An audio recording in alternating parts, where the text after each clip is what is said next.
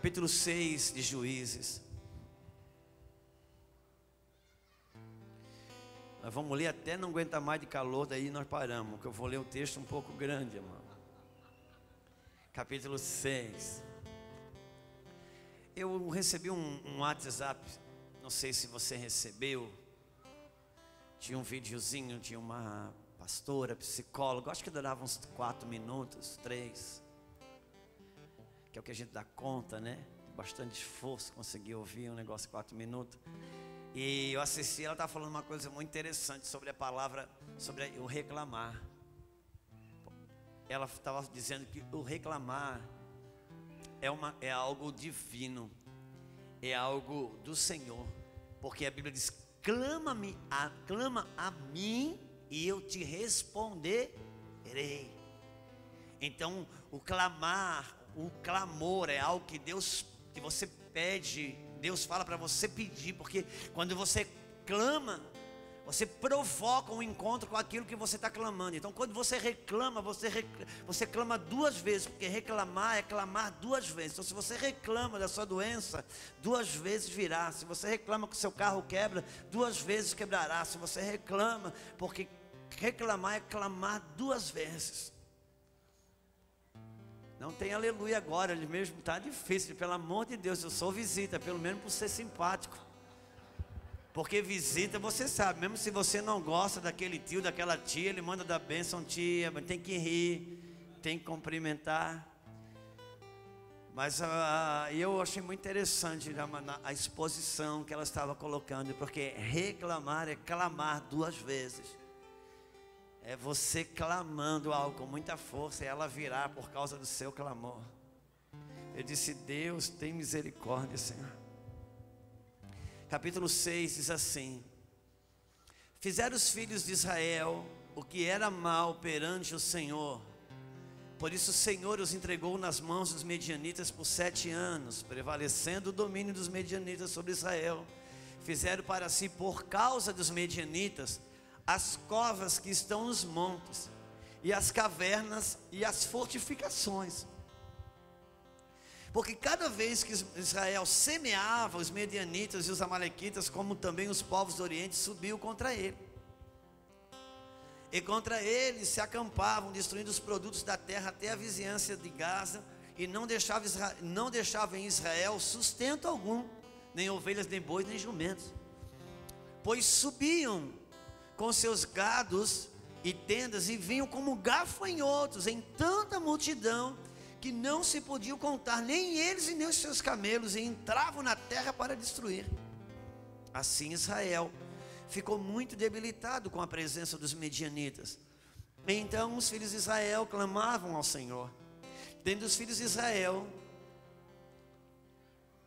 clamando, clamado ao Senhor, por causa dos medianitas, o Senhor lhes enviou um profeta e lhes disse: Assim diz o Senhor, o Deus de Israel: Eu é que vos fiz subir do Egito e vos tirei da casa da servidão, e vos livrei da mão dos egípcios e da mão de todos quantos vos oprimiam, e os expulsei de diante de vós e vos dei a sua terra. E disse: eu sou o Senhor vosso Deus, não temais os deuses amorreus em cuja terra habitais, contudo não destes ouvidos à minha voz.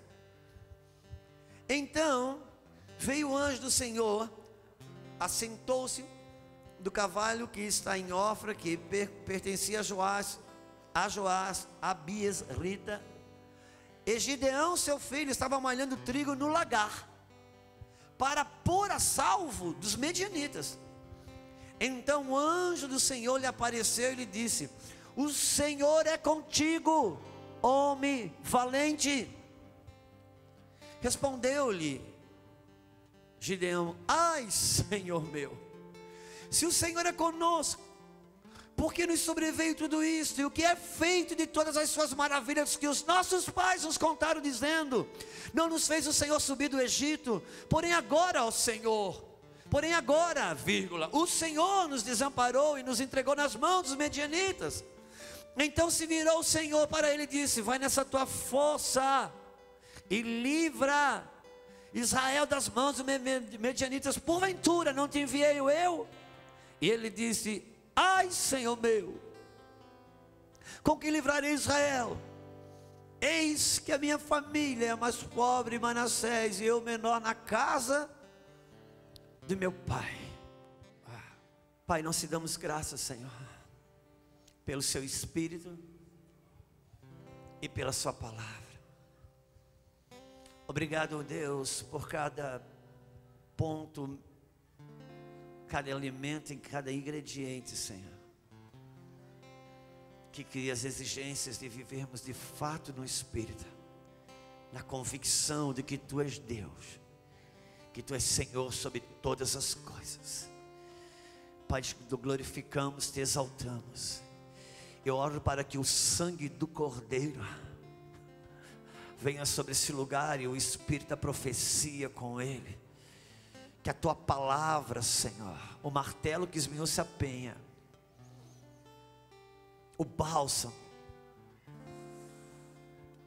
ela desça sobre nós, encontre os lugares obscuros do nosso ser, ilumina, Senhor, e levanta-nos dos escombros caídos, Pai em nome de Jesus. Eu li esse texto, um texto um pouco grande, mas li porque ele reflete um pouco do momento em que a igreja está vivendo. E sabe quando você coloca é, no seu primeiro banner apostólico, profético, você de alguma maneira está é, é, se pronunciando como uma igreja apostólica e profética. E uma igreja apostólica e profética é uma igreja que trabalha com fundamentos e se move nas estações de Deus. Porque o apostólico ele trabalha com os fundamentos. E o profético trabalha com o anúncio das estações e as movimentações de Deus. E uma das coisas que nós, como igreja brasileira, temos vivido nesses dias é um movimento parecido com o que eu acabei de ler. Nos dias em que os medianitas estavam subjugando Israel. Eu já falei isso em, em alguns lugares, talvez até mesmo aqui, mas necessário só fundamentar é que às vezes a ideia que temos é que Deus no Antigo Testamento ele parecia ser um Deus de guerra, de sangue, um Deus que cortava a cabeça e mandava matar. E às vezes parece que no Novo Testamento ele aceitou Jesus e ficou bonzinho, ficou tipo um Papai Noel, coisa do tipo. E nós sabemos que mudou a aliança, mas não mudou Deus. O mesmo Deus da velha aliança é o Deus da nova aliança, o mesmo Deus de amor que o Pai, que Jesus veio mostrar, é o mesmo Deus de amor do Antigo Testamento. O que acontece é que a Bíblia nos revela que o que aconteceu e o que Israel vivenciou no Antigo Testamento é uma sombra das realidades espirituais em que eu e você, a igreja, vivemos. Por isso que Israel, não sei se você tem ciência total disso, para nós brasileiros, nós somos uma nação que temos um exército. Assim, os Estados Unidos, uma nação que tem um exército. A China, uma nação que tem um exército. Israel não se vê como uma nação. Israel se enxerga como um exército. Eles são um exército.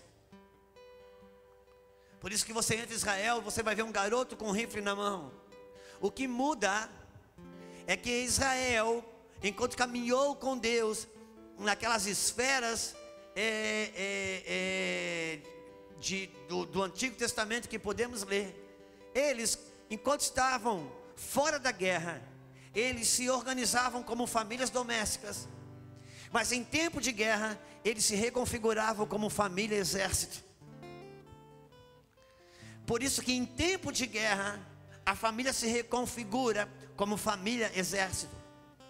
E cada exército que trabalhou, que lutou contra Israel, cada exército que lutou contra Israel, na sombra das realidades espirituais, fala de uma casta de demônios que luta contra a igreja, uma casta de demônios que luta contra a sua casa, uma casta de demônios que luta contra a minha e a sua vida. Porque o Israel físico da Terra Santa, eles lutavam com exércitos físicos, pessoas de carne e sangue. Isso era uma sombra de uma realidade espiritual. O que, que o apóstolo Paulo prega em capítulo 6 de, de, de, de, da carta aos Efésios? Que nós não lutamos contra carne e sangue. Nós lutamos contra quê? Contra principados e potestades.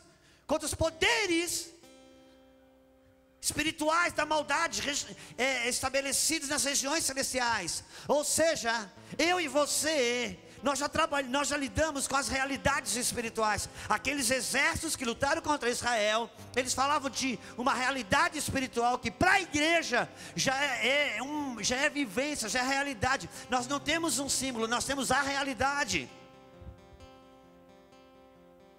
É por isso que na sombra das realidades espirituais, o povo, quando foi ser liberto quando Israel físico foi ser liberto do Egito físico, como que eles foram libertos? Como que eles romperam? Através de um cordeiro que cada família cortou, matou, e o sangue daquele cordeiro, marcado nos umbrais da alma, os livrou. E naquele dia foi instituída a Páscoa. Pois bem, na festa da Páscoa, que anualmente eles comemoravam para relembrar a saída do Egito. Nesse dia, em uma das festas das Páscoas que estava sendo comemorado aproximadamente dois mil anos atrás, Jesus, ele decide morrer crucificado exatamente no dia da Páscoa, e naquele dia a sombra da realidade espiritual acabou, por quê? Porque a realidade chegou, por isso que João Batista olhou para Jesus e disse: Esse é o Cordeiro de Deus que tira o pecado do mundo. Porque para mim e para você, nós não fomos libertos de uma realidade física, geográfica, mas da morte para a vida eterna. É uma realidade espiritual. Você não vive mais à sombra das coisas. E cada exército que, que lutou contra Israel fala de uma caça de demônios que luta contra você, sua casa, igreja. Por isso, olhar como Deus organizou o seu exército para vencer determinados exércitos que lutaram contra Israel. É uma sombra que nos comunica, minha e você, como nos aposturamos no reino do Espírito e nas regiões celestiais para vencer esses demônios hoje. Não vamos falar de todos os exércitos. Cada exército que lutou contra Israel tinha uma característica de movimento de guerra, porque fala de um tipo de caça de demônios. Os filisteus eram gigantes, porque eles representam o medo, eles trabalhavam por intimidação. Como a gente está muito conectado com o fato de que Davi derrubou um gigante com uma pedra, a gente esquece que por 40 dias aqueles gigantes conseguiu amedrontar de tal forma o exército de Israel que quando Davi chegou, eles estavam todos com síndromes de pânico depressão, síndrome de pânico e coisas do gênero, porque o medo é gigante. E Deus mostra como você derruba esse tipo de espírito, que não é conversando, que não é, não é negociando. Medo é gigante, ou você enfrenta e derruba, ou você vai ser escravo dele. Com medo você não conversa, com medo você não dialoga, você não amarra o medo em nome de Jesus. Você enfrenta e quando você derruba, você vai ver que bobo que eu fui. A Bíblia fala sobre os amalequitas que tinha uma outra estratégia de guerra. Eles esperavam Israel passar. E aqueles que iam ficando cansados, aqueles que iam ficando enfraquecidos, adoecidos, então separava-se, atrasava-se do acompanhamento do bando, eles vinham por trás e atacavam. Você consegue entender isso que é na igreja, no reino do Espírito? Os que vão sendo feridos, os que vão cansando, os que isso, isso é a lei básica da predatoriedade, separa do bando e ataca. E assim é o exército de Moabe e de Amon, que fala da imoralidade. Mas os medianitas não. Os medianitas, eles tinham uma estratégia. Eles deixavam Israel plant, semear. Eles deixavam Israel plantar. Eles deixavam Israel trabalhar na terra. quando Israel colhia, quando era o momento de ver o fruto do seu trabalho, quando era o momento de ver o resultado da sua dedicação, quando era o momento de, de celebrar, de fazer a festa, os medianitas vinham e roubavam e arrancavam e levavam toda a lavoura dessa, dela. Por quê? Porque os medianitas é uma caça de demônios que ele não luta para você não trabalhar, não. Ele luta, não luta para você não conquistar, não. Ele luta para você não ter celebração das suas conquistas. Porque conquista você tem. Muitas vezes o que você não tem é a celebração. Debaixo da opressão, a gente trabalha, conquista, se dedica. Sabe aquelas áreas da sua vida que você dedica, você se esforça.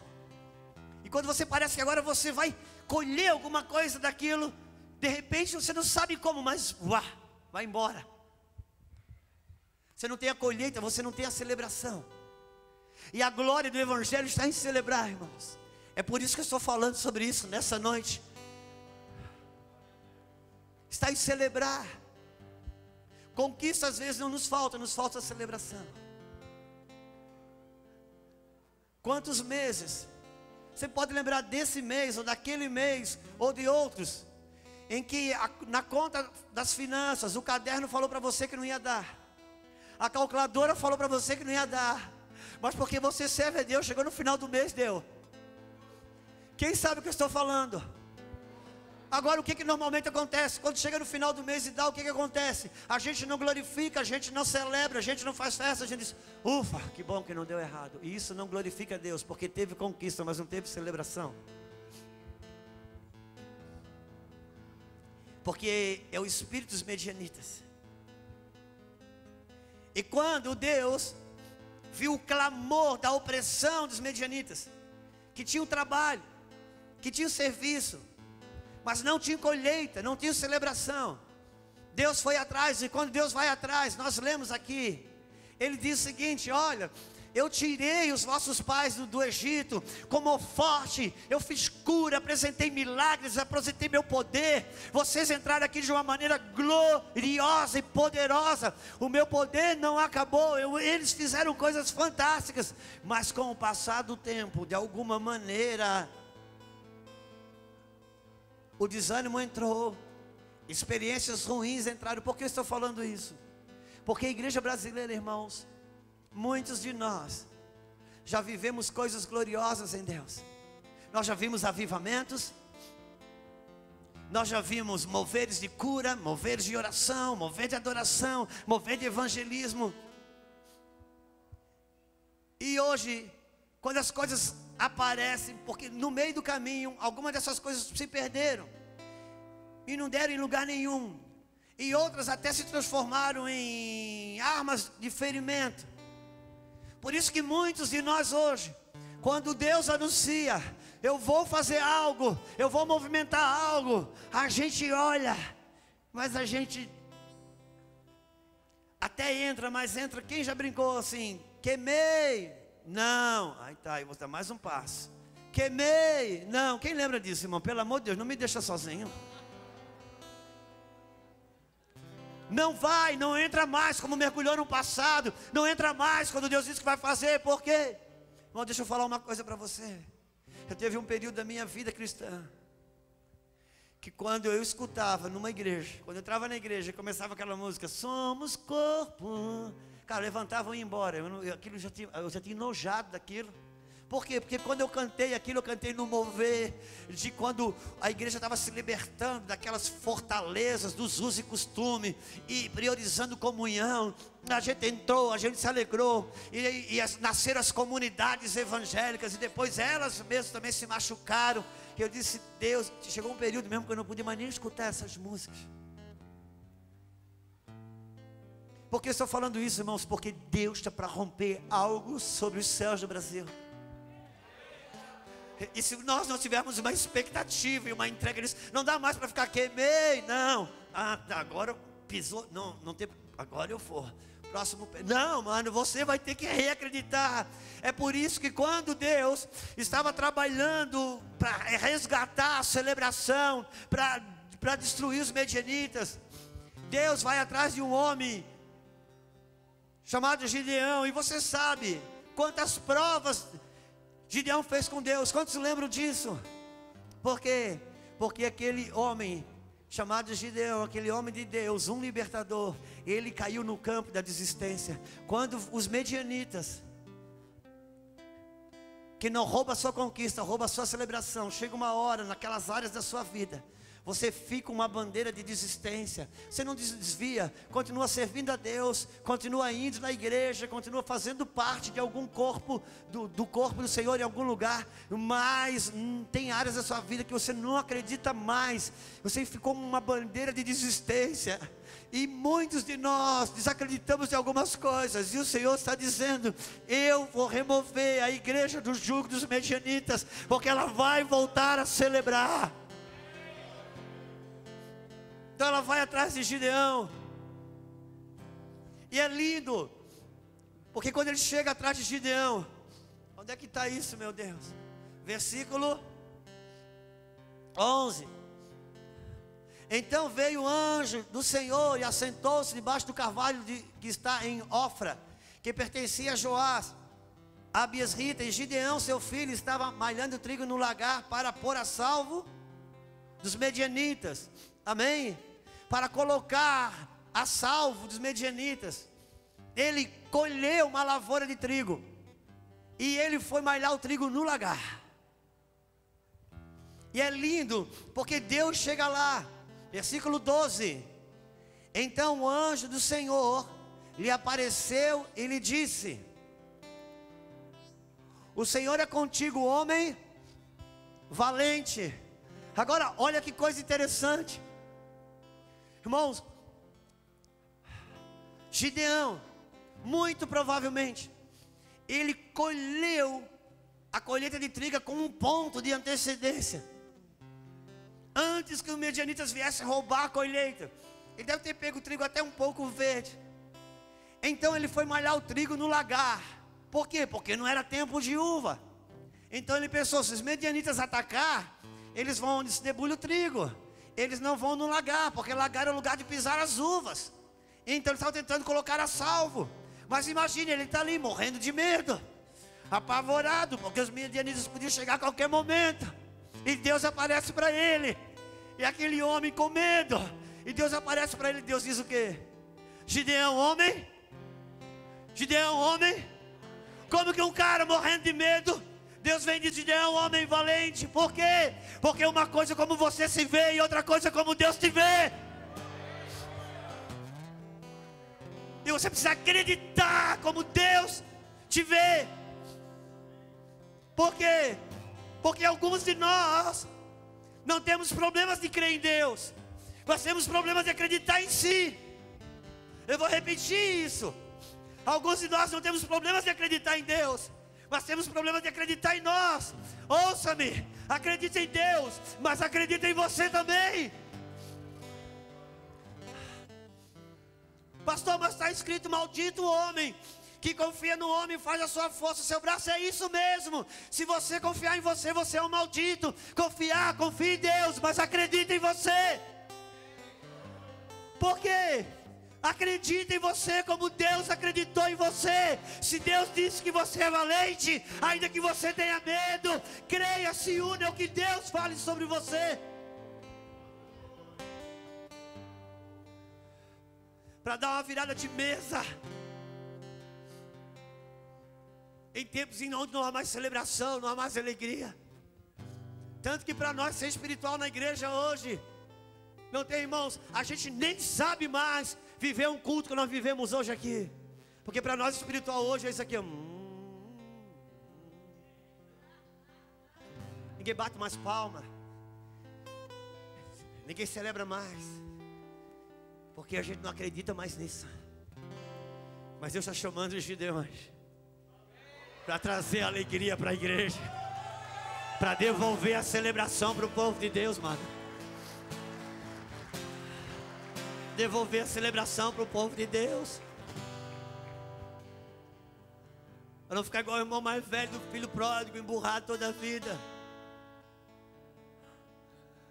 Eu particularmente acredito que o filho pródigo só foi embora de casa porque quando ele olhou para o irmão mais velho, ele pensou: se o meu futuro é esse aí, deixa eu ir embora.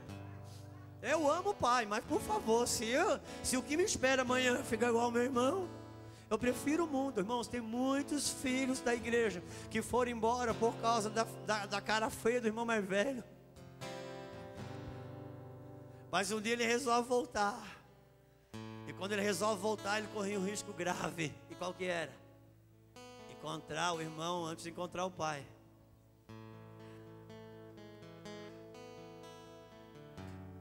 Por que, que o pai estava na varanda? Irmãos, Bíblia diz que o pai estava na varanda esperando. Irmãos, quem conhece casa de quem conhece casa de, com varanda sabe que a varanda é a casa de balanço do papai. Na varanda fica a cadeira de balanço, a rede. Quantos lembram? Porque ali é lugar de descanso, não é lugar de esperar. Mas por causa do irmão, do irmão mais velho, o pai ficava esperando na varanda. Você que decide se a varanda da casa do pai é um lugar de descanso, de espera, que decide é o irmão mais velho. E o pai preocupado do filho pródigo encontrar o irmão mais velho antes que o pai, ele estava ali todo dia na espreita. Por isso, se o filho pródigo entrar por essa porta, sai da frente e deixa ele encontrar o pai. Porque se ele encontrar o pai, tem anel. Se ele encontrar o pai, tem festa. Se ele encontrar o pai, tem cordeiro. Se ele encontrar o pai, tem sandália. É, porque, porque a nova aliança te identifica com a tua santidade, não com o seu pecado. Uma coisa como você se vê. Quando você aceitou a Cristo, nasceu de novo, Deus olha a você através de Cristo. Por isso que hoje eu largo o pecado. Por quê? Porque eu tenho uma identificação com a santidade. Deus falou para Moisés: Moisés, tira a sandália dos teus pés, porque o lugar que você pisa é santo. Ou seja, a lei identifica você com o seu pecado, mas quando o filho pródigo chegou em casa, Deus disse, o pai disse: coloca uma sandália no pé dele, porque ele é filho, porque a nova aliança te faz você identificar com a tua santidade. É por isso que tem celebração. Porque a velha aliança vai dizer: você não pode, e a nova vai dizer: você não precisa mais, meu filho. Você não, precisa, você não é mais essa pessoa, não, mas eu sou não. Senhor, eu estou com medo. Hoje Gideão, homem valente.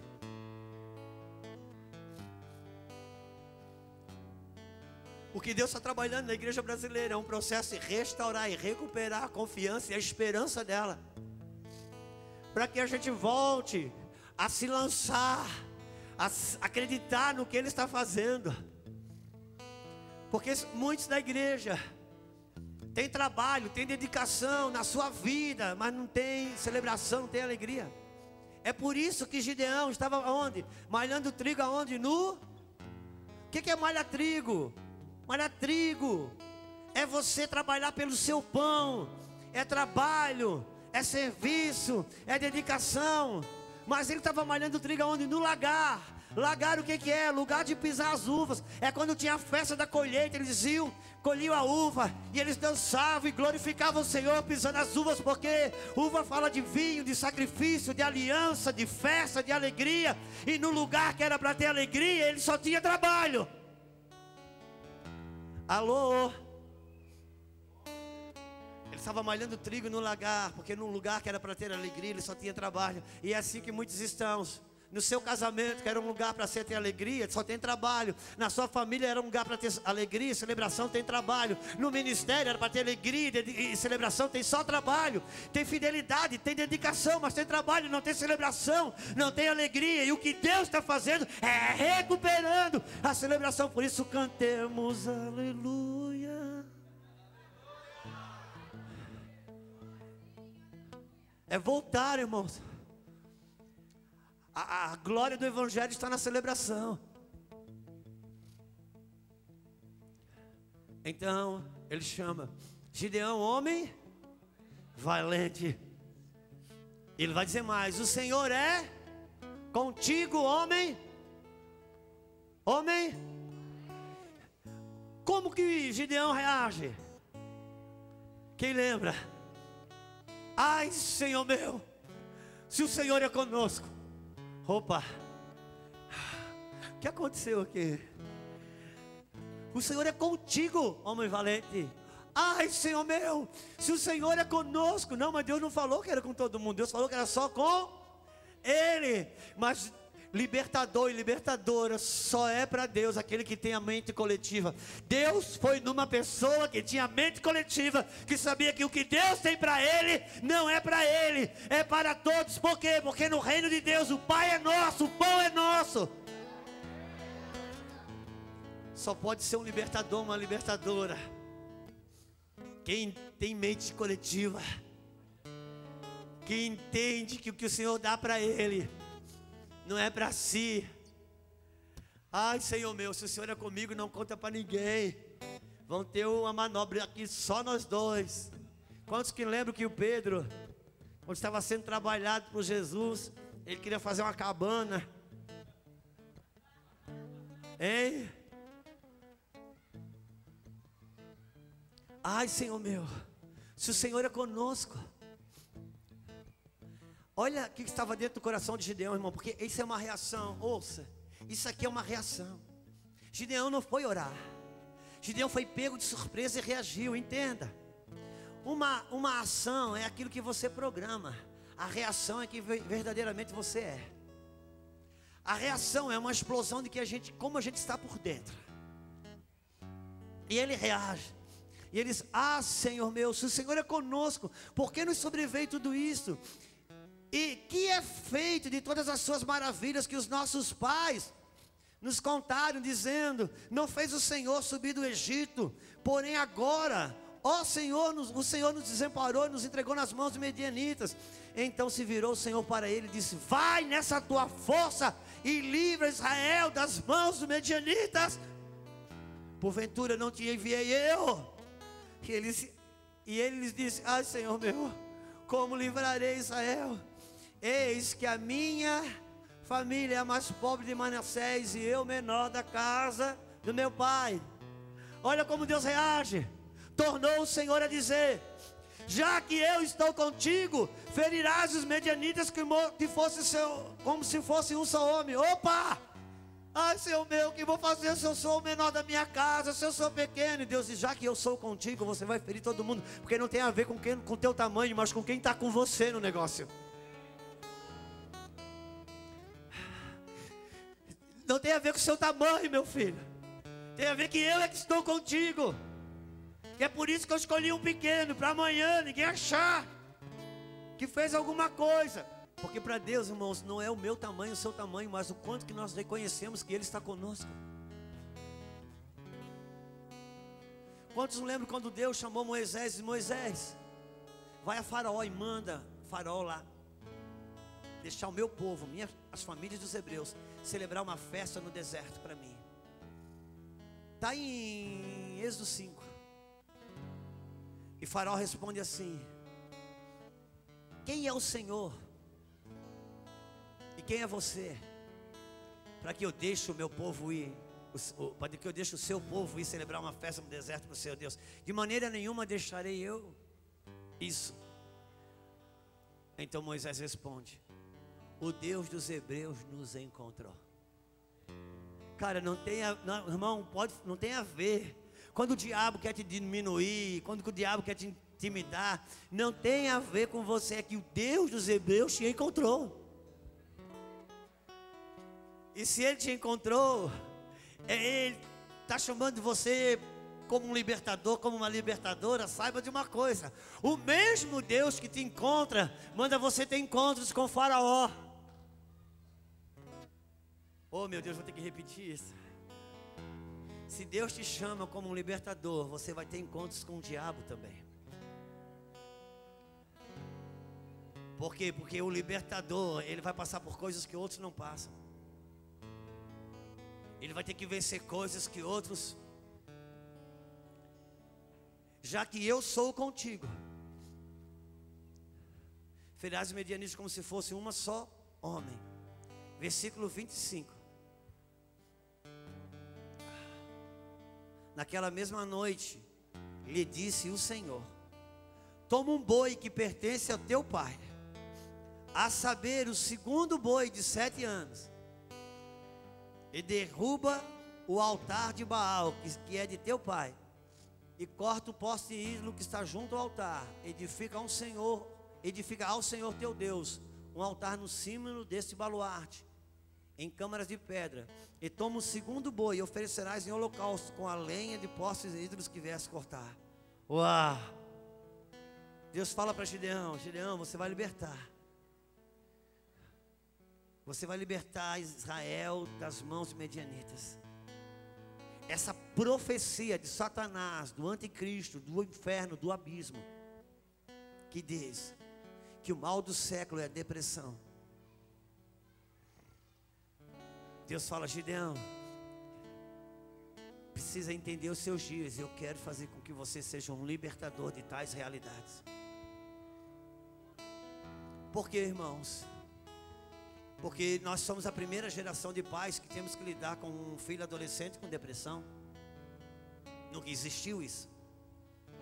Nós somos a primeira geração de pais que temos que lidar com crianças com depressão. Crianças já tomando remédio porque tem déficit de atenção e coisa do gênero. Adolescentes cortando o pulso. Gente na igreja se suicidando, coisa que só acontecia fora. Quantos lembram disso, gente? Cadê os libertadores que vão virar isso? Por quê? Porque muitos portais foram abertos. Portais de morte foram abertos. Um dos maiores portais. Eu acredito que o maior, o maior portal do espírito de morte, de suicídio e depressão, que está tudo ligado foi um portal que foi, porque irmãos, o reino do Espírito trabalha com portais.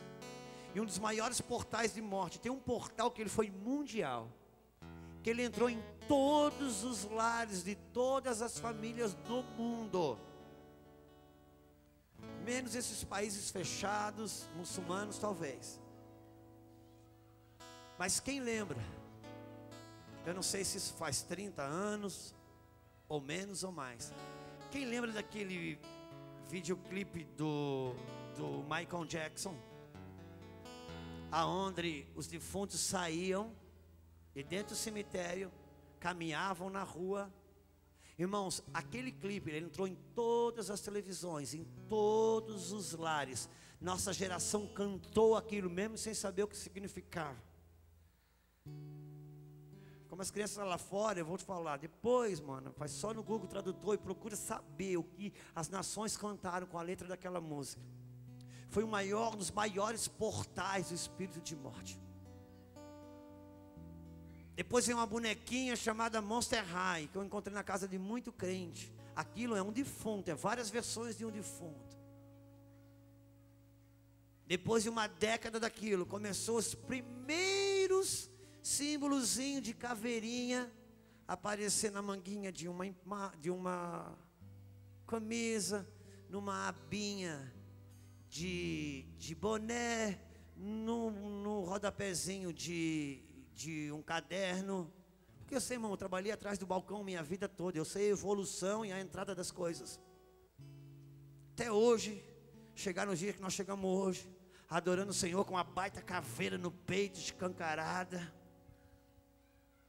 Não me chama de religioso, não, eu sei o que eu estou falando.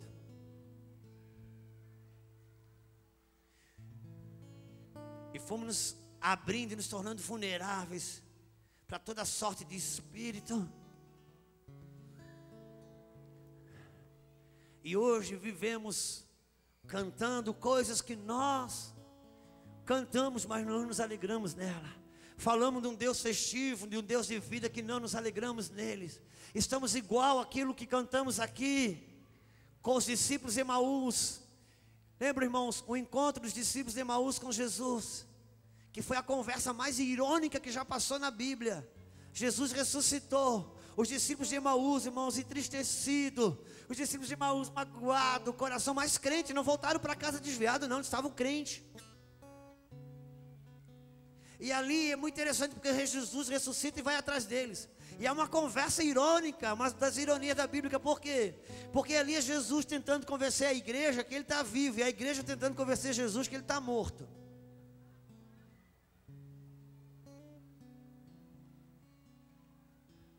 E é interessante que quando Jesus questiona eles, o que, que vocês estão conversando? Eles, eles, eles, eles, eles dão uma exortada em Jesus: És tu o único forasteiro que não sabe da última notícia, não.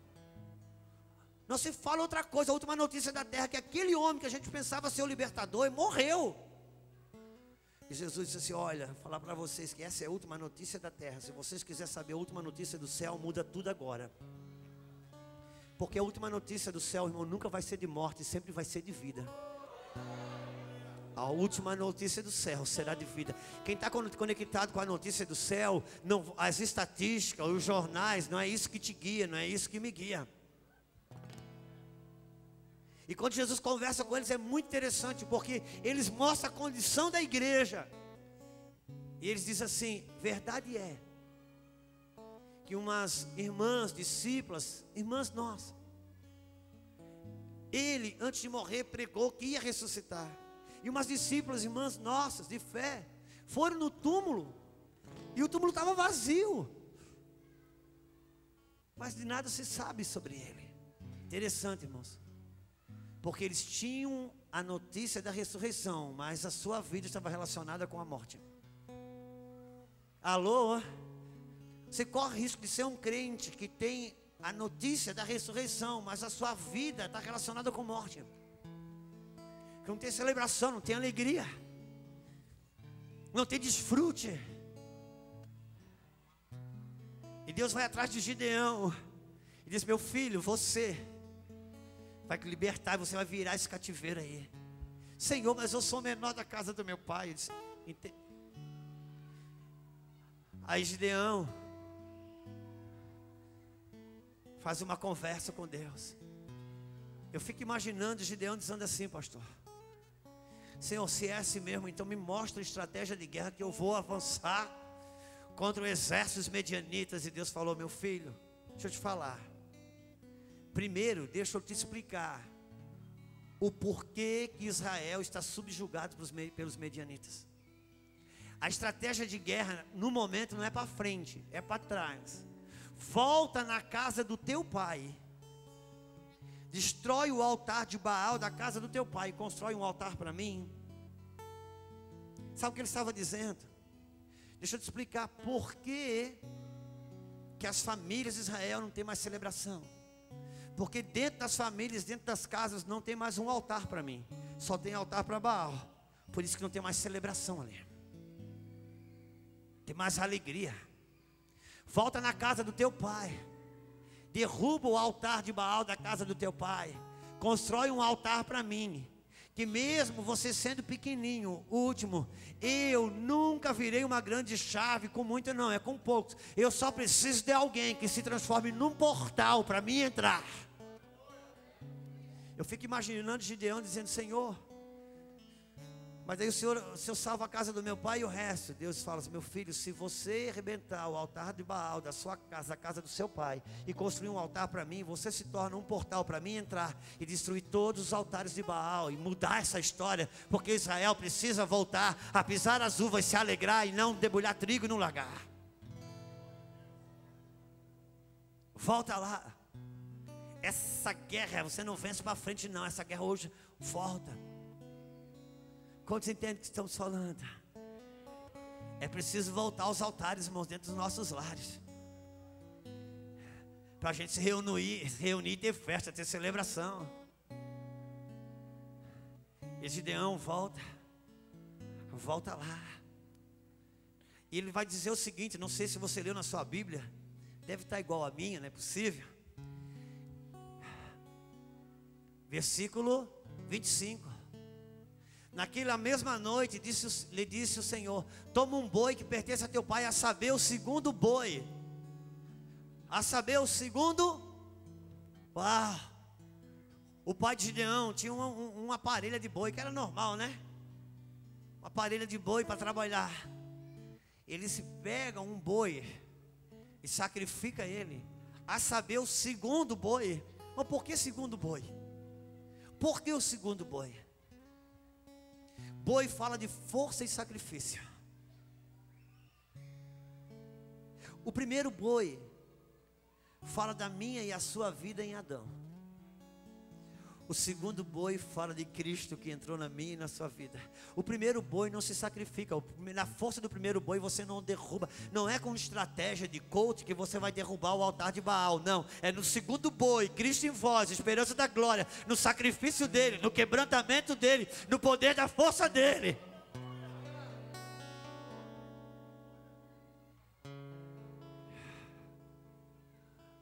Estou falando dos coaches que não são de Deus. Porque tem coaches que são de Deus. Pouquinho, mas tem. Mas tem. E não tem problema. Eles têm que sofrer pelos que não são de Deus.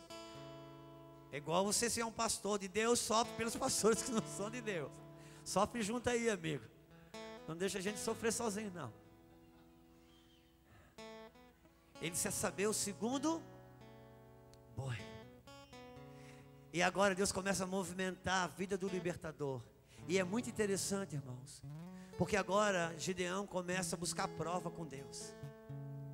E em buscar prova com Deus, ele mesmo não sabe que está se movendo profeticamente.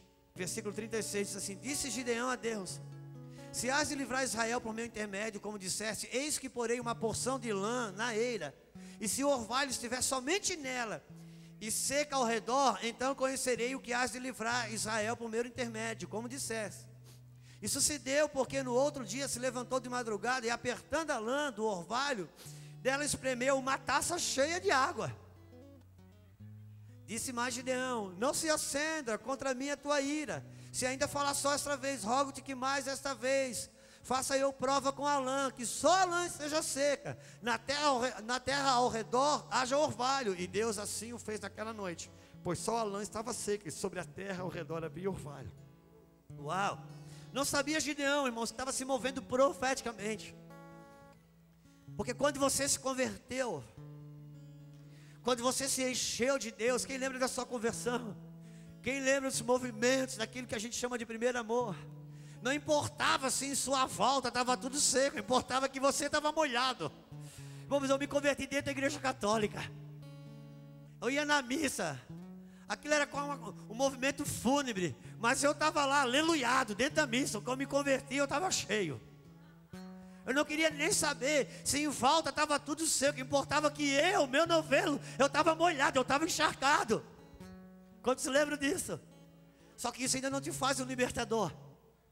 Sabe o que, que te faz o libertador? É quando você vive a experiência de ver em volta todo mundo molhado e você seco, e mesmo assim continua permanecendo na palavra. Porque a gente está molhado, não importa se do lado de fora está seco. O ruim é você ver às vezes do lado de fora molhado, mas você não, você está seco.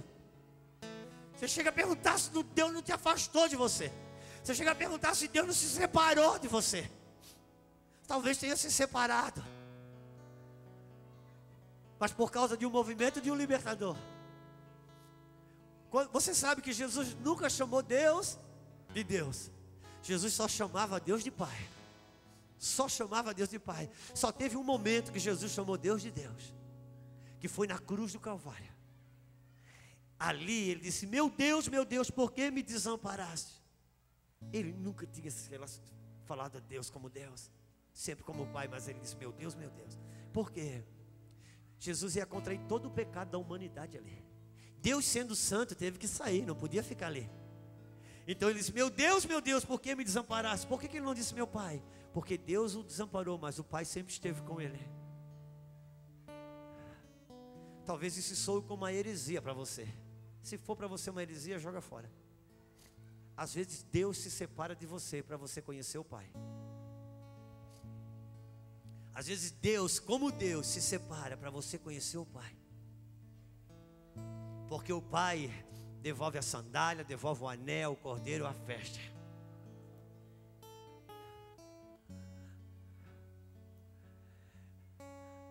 Quando o novelo está seco, às vezes você vê do lado de fora, tem até gente se alegrando, mas você mesmo está seco. Mas se você permanece, se você não para, se você continua, Deus vai atrás de você. Ele vai atrás de você. Ele vai atrás dizer para você: Eu posso te fazer um libertador. Porque apesar de você não ter alegria, não ter satisfação, mas você continua debulhando trigo, muitos já abandonaram. Você está aí. Eu estou experimentando você na sua sequidão. Por quê? Porque amável você já é, agora você precisa ser confiável. Porque no começo Deus conta com tua vontade, mas depois vai contar com a tua fidelidade. E quando que a fidelidade tem que aparecer? Quando a vontade vai embora. Ou quando a vontade errada aparece. Quantos entendem o que estamos falando? Então Deus chama Gideão. Eu não vou ler mais, irmão, porque senão você não vai ter essa paciência. Com esse calor todo, até eu estou agoniado, imagina você. Mas Deus chama Gideão. E depois que Deus faz todos aqueles testes com Gideão, porque Gideão prova a Deus, depois Deus prova Gideão. Por fim, fica 300 e Deus diz para Gideão: separem três companhias de 100. Separem companhias diferentes. E a estratégia de guerra, agora que você já virou, já destruiu o altar de Baal da sua casa, construiu um altar para mim. Agora você vai ver que a alegria, a celebração, a colheita vai voltar. Então ele dá uma estratégia. Pega os 300 e diga o seguinte: cada um pega um cântaro de barro, coloca uma tocha acesa dentro. Numa mão, segura o cântaro de barro com uma tocha acesa dentro. Um vaso de barro com uma tocha acesa. Na outra mão, uma trombeta. Quando eu, Gideão, trocar a trombeta, e quebrar o vaso, todos, todos farão mesmo. E gritaram, e gritarão pela espada do Senhor e pela espada de Gideão. Eu sei, irmãos, que os muros denominacionais estão sendo a cada dia derrubados, e nós trabalhamos para isso. Mas você, além de gritar pela espada do Senhor, vai ter que gritar pela espada de alguém uma identificação no corpo. E eles agora toquem a trombeta. Estoura o vaso com a tocha acesa dentro. Agora diga para mim, meu irmão, na Bíblia Sagrada, o que, que a Bíblia diz que eu sou? Um vaso de. Uau! E o que, que é trombeta na Bíblia senão a palavra de Deus? Sabe quem é que vai vencer essa realidade que tem hoje para virar esse cativeiro? É aqueles vasos que se quebram. Enquanto o vaso se quebra, uma tocha se acende e a trombeta da palavra é tocada o próprio Deus entra, não é você que guerreia, é o próprio Deus entra e confunde o arraial dos inimigos. Não é uma estratégia, não é um, uma apostila que vai te ensinar isso. São homens e mulheres que ainda se quebram, que ainda se quebrantam, que ainda se prostram, que ainda choram, que ainda tem lágrima, que ainda tem paixão, e uma tocha acende, e a palavra da verdade, a trombeta tocando. É assim que Deus vai virar. Sabe por quê? Porque existe uma nação inteira chamada Brasil procurando os gideões, irmãos. Sabe por que, que brotou coach para tudo quanto é lado? Porque existe um povo sedento esperando os libertadores.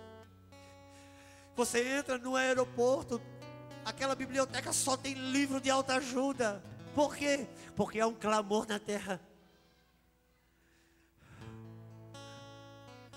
Mas é necessária. Ele está chamando os libertadores. Deixa eu te dizer uma coisa: o que o Senhor vai fazer nessa nação é algo grandioso. Alguém precisa acreditar antes. Se você não acreditar antes, você também vai experimentar. Não, não tem problema. Irmãos, havia dois barcos na praia. Os dois pescaram a noite toda. Nenhum dos dois pegou nada.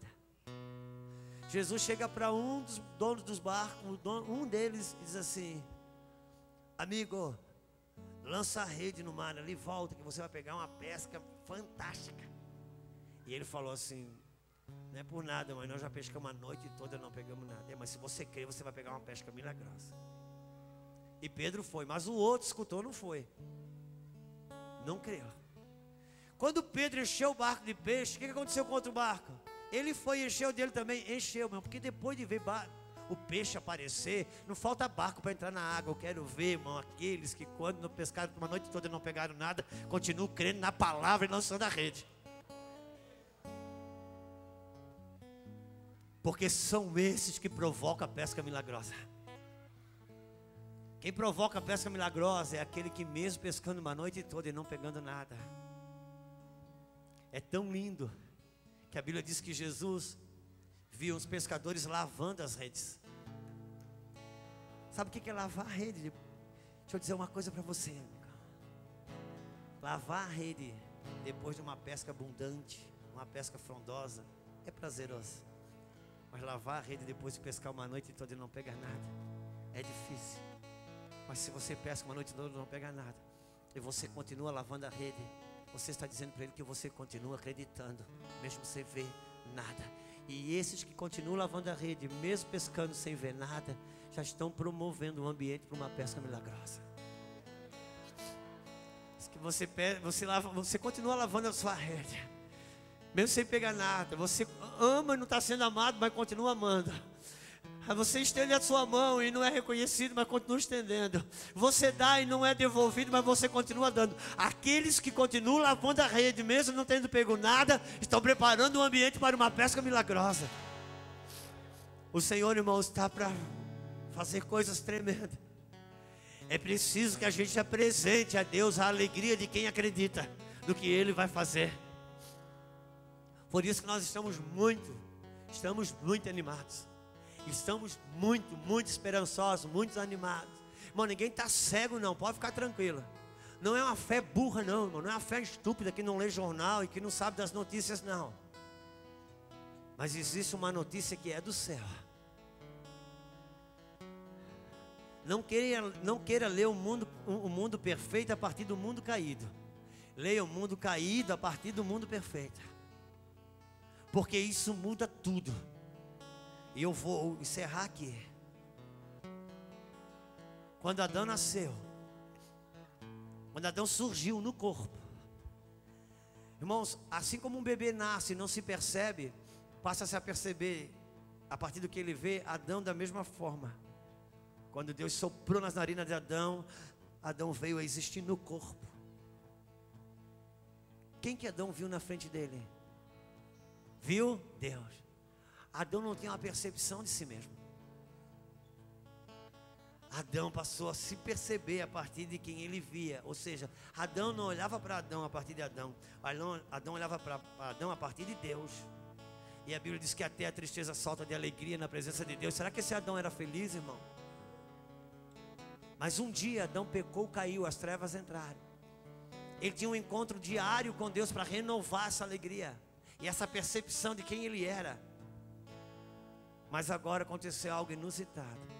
Ele faltou o encontro e Deus perguntou: Adão, onde você está? E Deus disse, e Adão disse: Senhor, eu vi que eu estava nu, então eu não fui lá ao seu encontro. Eu achei que o Senhor ia me matar. O que, que houve, Adão? Até hoje você olhou para você, para você, a partir de mim. Agora você decidiu olhar para mim a partir de você. Nunca olhe para mim a partir das suas mazelas. Olhe para você a partir de mim para você ver como eu te vejo.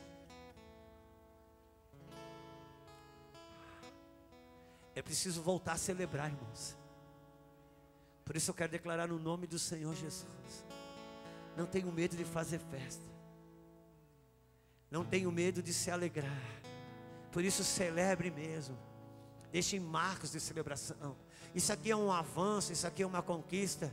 Eu gostei muito do meu profeta, que disse: Olha, o lindo disso tudo que emociona é saber que isso aqui é só um passo.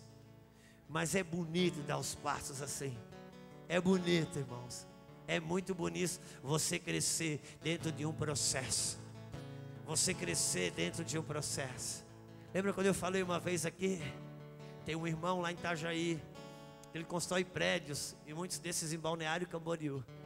E outro irmão questionou ele.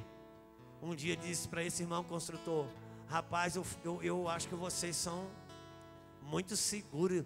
Eu olhar vocês no 15 andar de um prédio, andando lá em cima da laje, só com uma redinha boba no lado, vocês são muito corajosos. E aquele irmão disse: Olha, deixa eu falar uma coisa para você. Não é só coragem, não. É uma segurança de quem sabe viver bem equilibrado ali em cima. Eu vou te falar por que, que é assim. Porque quando a gente construiu o primeiro andar de 3, 4 metros, eu fiquei um mês em cima da laje com 4 metros. Depois a gente construiu mais, mais 3 metros, eu fiquei um mês ali em cima. Depois eu construí mais 3 metros, fiquei um mês. No 15 andar, eu sabia que eu estava no 15 andar, mas eu já tinha segurança de quem podia estar no primeiro. Mas quando depois do prédio pronto, se eu vou visitar alguém no 15 andar, que eu subo de elevador 15 andares a fio, que eu entro no apartamento eu, eu vou no, no parapeito, eu vou.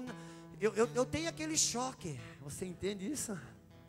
Se Deus coloca direto você lá em cima, dá vertigem, mas se você aceita os processos,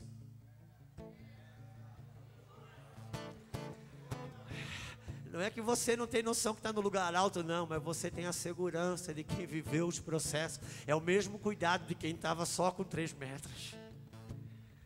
É preciso, irmãos, entender o que Deus está fazendo, então tem esperança. Celebre sua casa, celebre a sua fé. Olha, deixa eu dizer uma coisa para vocês. Em nome de Jesus, Deus, não deixa eu mentir, eu vou encerrar agora. Todo final do ano, o culto da virada, 31 de dezembro. Eu chamo a minha Lulu. E as meninas, eu faço isso todo 31 de dezembro.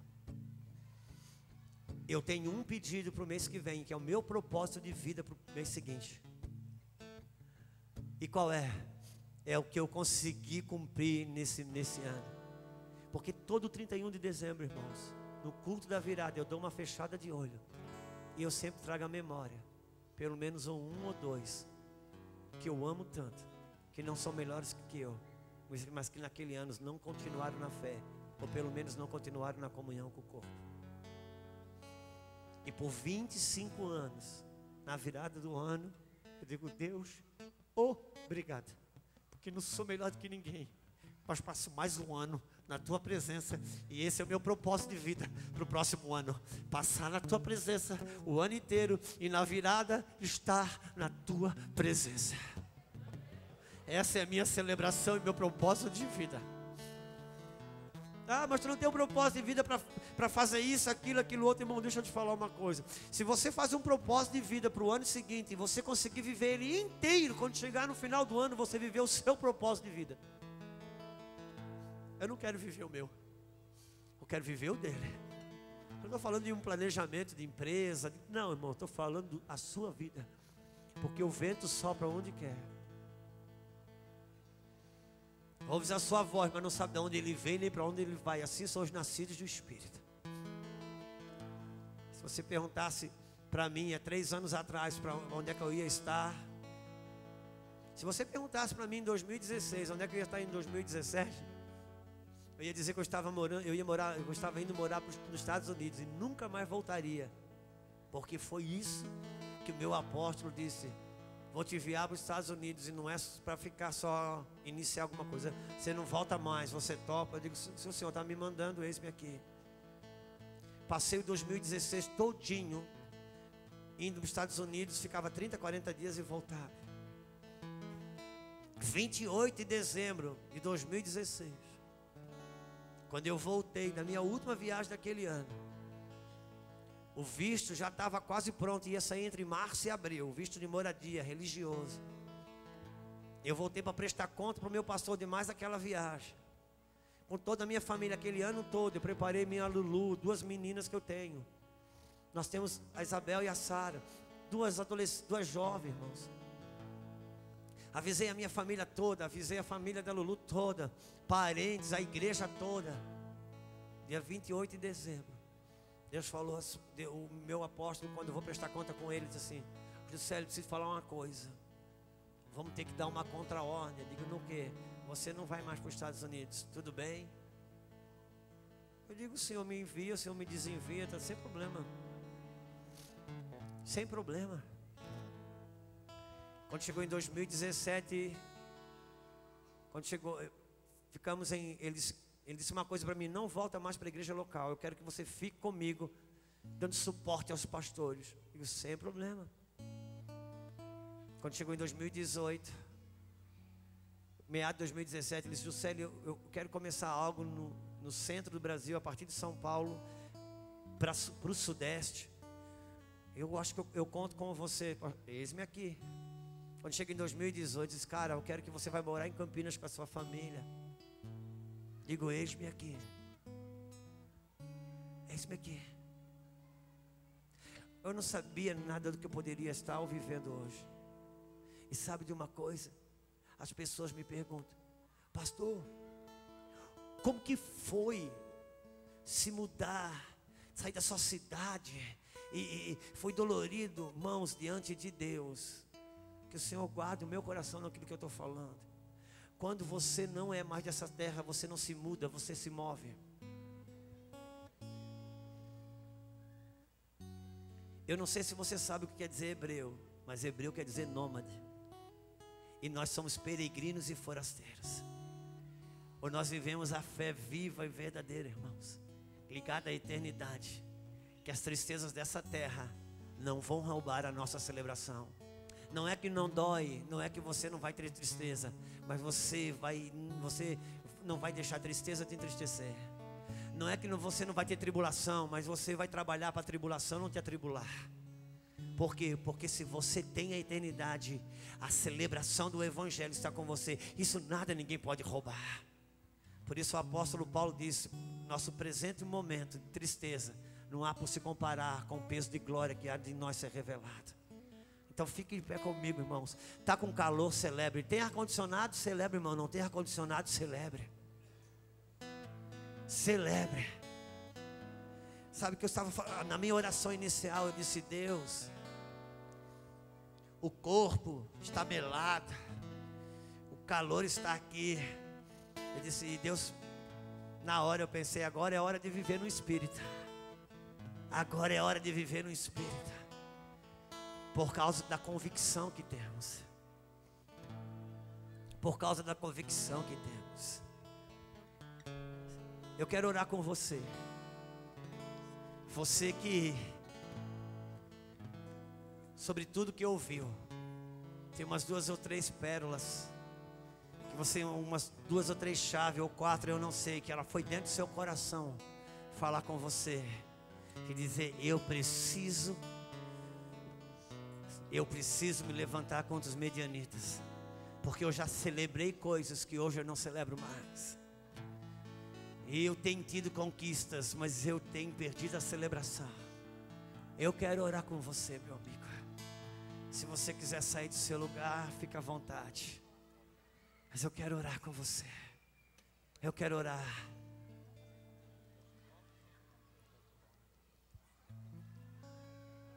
Quero orar com a sua vida.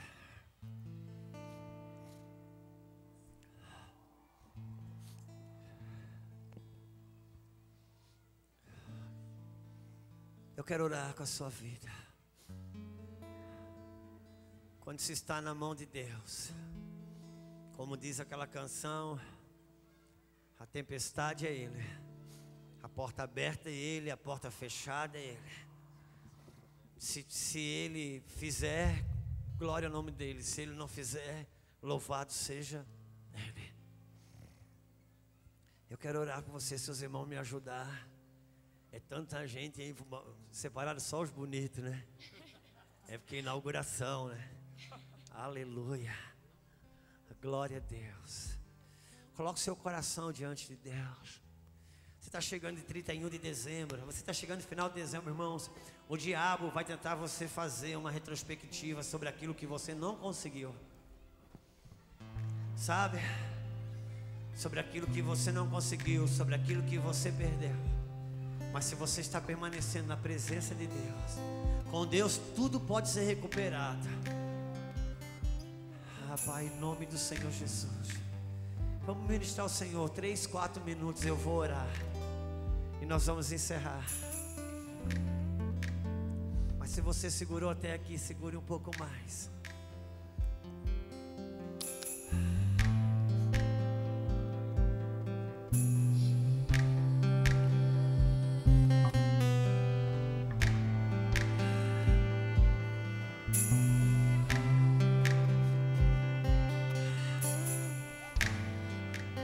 Olha, mano, tava me lembrando agora.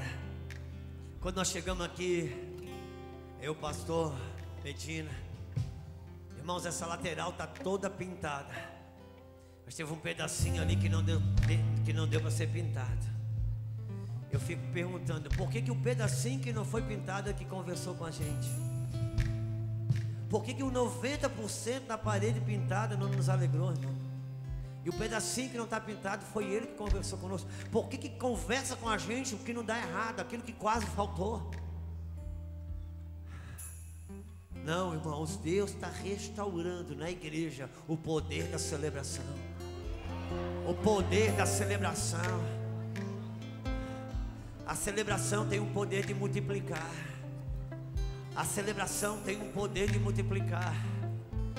Por isso que quando Jesus, na hora de multiplicar o pão, ele não pediu para Deus multiplicar, ele deu graça. E quando ele deu graça, então o pão multiplicou. Porque quando você celebra o que tem, o que você tem multiplica. E é isso, eu quero declarar a celebração do Senhor, a alegria do Senhor. Vamos ministrar o Senhor. Se vocês cantarem, eu paro de falar, eu prometo. Vamos ministrar o Senhor.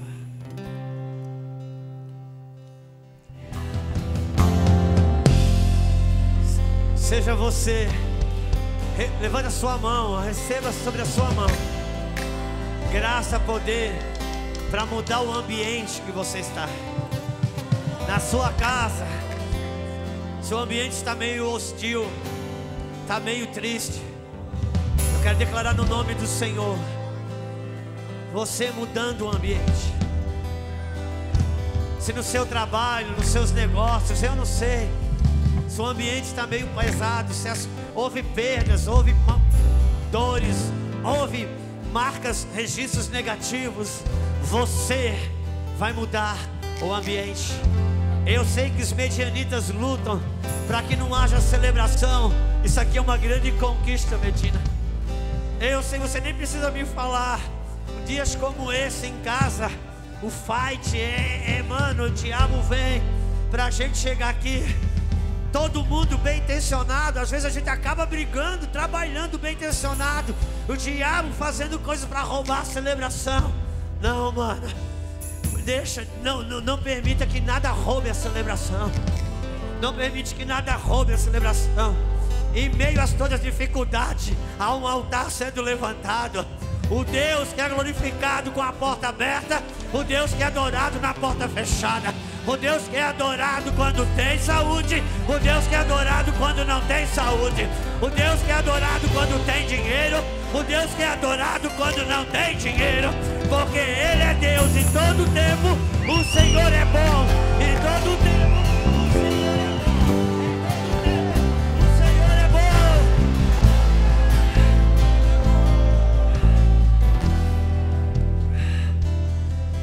Leve isso no seu coração, mano. Ouça, irmão. Não estou falando de algo motivacional, não. Eu estou falando de guerra que você tem no reino do Espírito contra espíritos medianitas que, você, que, que faz você ficar cego para a conquista. Cego para a conquista. Eu vou encerrar só para você saber o que eu estou falando. Você já teve conquistas que quando você decidiu, quando você estava voltando da conquista na metade do caminho, um telefonema entrou na metade do caminho, uma notícia chegou. E aquilo já você já não pôde se alegrar com mais nada. Ficou esperando a segunda-feira chegar para arrumar, arrumar, consertar aquele BO. Quando chegou na segunda-feira não deu em nada. É porque não era nada mesmo. Era só o diabo roubando a celebração da conquista que você teve. Por isso, em nome de Jesus, uma das tuas armas é discernimento espiritual identificando quem é o inimigo. Então,